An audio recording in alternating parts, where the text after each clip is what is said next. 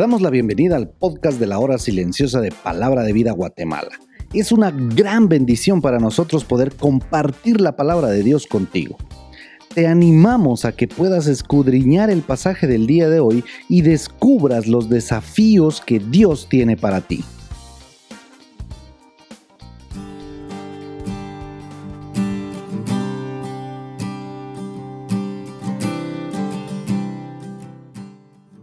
Buen día tengan todos ustedes, qué gusto es saludarlos nuevamente en el comentario de la hora silenciosa. Hoy estamos en Mateo capítulo 7 versículos del 1 al 12. En este capítulo se continúa y al final se concluye el llamado Sermón del Monte. En los primeros 12 versos Jesús va a hablar sobre no juzgar a los demás, también va a hablar sobre la oración eficaz y también hablará sobre la regla de oro. En estos primeros seis versículos hay una advertencia contra el vicio de juzgar. No juzguéis para que no seáis juzgados, dice el verso 1. Realmente es una prohibición. Si nos atrevemos a, juzgar a otros, podemos esperar que nosotros mismos seamos juzgados también. Y con la medida con que medís, o serás medido, dice en el verso 2. Realmente, ¿qué sería de nosotros si Dios fuese tan severo en juzgarnos como lo hacemos nosotros al juzgar a otros.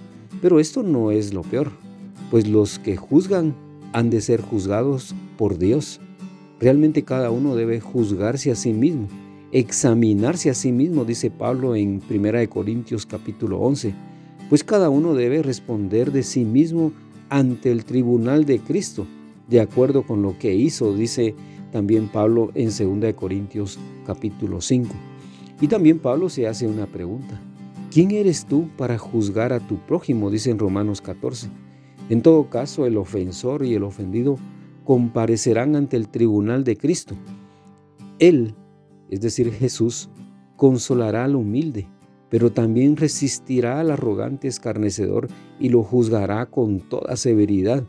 Así como Dios perdona a quien perdona a sus hermanos, también dejará de juzgar a quienes no juzgan a sus hermanos. Los misericordiosos alcanzarán misericordia, dijo Jesús en el capítulo 5. En relación a esto, sobre juzgar al hermano, Jesús viene y previene también sobre el modo o la forma de reprender al prójimo. En los versículos del 3 al 5 eh, va a hablar sobre esto. ¿Y por qué miras la paja que está en el ojo de tu hermano y no echas de ver la viga que está en tu propio ojo? Dice el verso 3. Aunque no debemos de juzgar a los demás reprenderlo por un pecado cometido es realmente es un deber y puede ser un medio eficaz para ganar a un hermano. Por eso en, Jesús dijo en el capítulo 18, ve y repréndelo a solas. El problema es que se arma una gran contienda, vamos a decir, con un hermano por una falta pequeña, mientras aquellos se permiten cosas más graves. Ven una pequeña mota en el ojo ajeno pero no se dan cuenta de la viga en el propio ojo. Hay muchos que son culpables de grandes pecados, dominados por múltiples vicios, pero se resisten a reconocerlo y tienden a justificarse con excusas, como si no necesitaran arrepentirse y también reformar su propia vida. Aunque son culpables de muchas peores cosas, castigan a otros tan pronto como descubren que han pecado. Cuando las personas son tan severas con las faltas de los demás y son tan indulgentes, vamos a decir, con las propias, es señal de hipocresía. Hipócrita, dice Jesús con severidad en el verso 5. Debemos considerar primero nuestros propios defectos, humillarnos ante la presencia de Dios. Así el beneficio espiritual será doble, ya que será provechoso para nuestro hermano y para nosotros mismos. Entonces eh, el método correcto es lo que dice este verso, saca primero la viga de tu propio ojo. Pero también es cierto que no todos están en la debida disposición de ser reprendidos. Por tal razón Jesús dice, no deis lo santo a los perros, ahí en el verso 6. Debemos estar claros que no es conveniente ir por todas partes dando instrucciones o consejos y reprensiones a gente endurecida y mal dispuesta a recibir buenas palabras. Un buen consejo y un manso reproche son cosas más valiosas que una perla. Están ordenadas por Dios y son de gran precio. Es una generación perversa la de hoy. Hay tantos que han estado pecando, que odian y desprecian toda reprensión. Sin embargo, hemos de ser cautos para no tildar fácilmente de perros y cerdos, como dice este verso, a nuestros semejantes. Ahora Jesús va a hablar de otro tema, la oración. La oración es, es como un deber para el creyente. Cumplir este deber correctamente da gloria y honra a Dios. Aquí Jesús dice que es el medio ordenado para obtener lo que necesitamos. Nota el verso 7 y los tres verbos, pedid, buscad, llamad. La repetición sirve para enfatizar el mandato, para enfatizar la necesidad y el resultado. Pedir expresa la exposición delante de Dios de tus necesidades y problemas. Buscar se emplea para designar algo valioso que hemos perdido. Volví mi rostro al Señor Dios buscándole en oración y ruego, dice allá en Deuteronomio capítulo 9. Llamar como llama a la puerta quien quiere entrar en una casa. El pecado nos cierra la puerta de la comunión con Dios.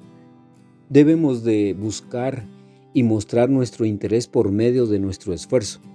Debemos también llamar a la puerta de Dios, suplicar ardientemente.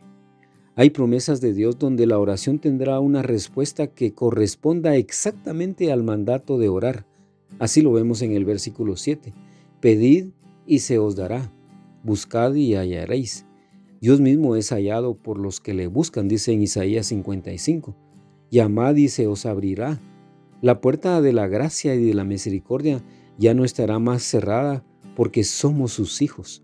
Porque todo aquel que pide, recibe, dice el verso 8. Todos son igualmente bien admitidos al trono de la gracia si nos acercamos con fe, dice en Hebreos 4. Los verbos del verso 8 están en tiempo presente y eso significa tomar inmediatamente posesión de, esas promesas. El que pide, recibe, dice este verso. Eh, ¿qué, ¿Qué hombre hay entre vosotros, por muy amoroso o malhumorado que sea, que si su hijo le pide pan le dará una piedra? Es algo que quiere decir el verso 9. No se trata tanto de conceder o negar lo que se pide, sino de dar una cosa distinta que es inútil o dañina. Por eso termina diciendo el versículo 11, pues si vosotros, aun siendo malos, sabéis dar buenas dádivas a vuestro Hijo, cuánto más vuestro Padre que está en los cielos dará cosas buenas a los que la pidan.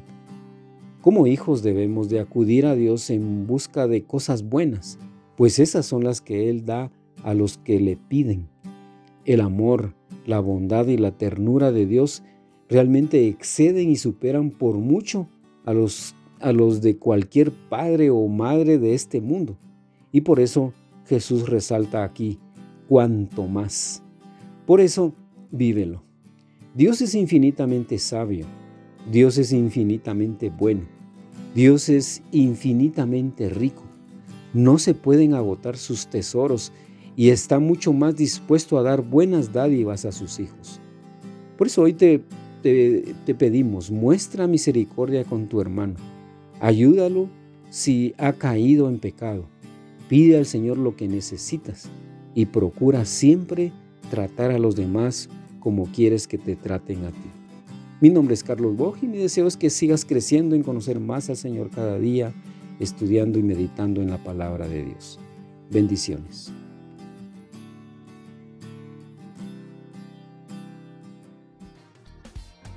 Queremos animarte a que puedas compartir este podcast con tus amigos y así poder crecer juntos en el conocimiento de la palabra de Dios. Síguenos en nuestras redes sociales para más información.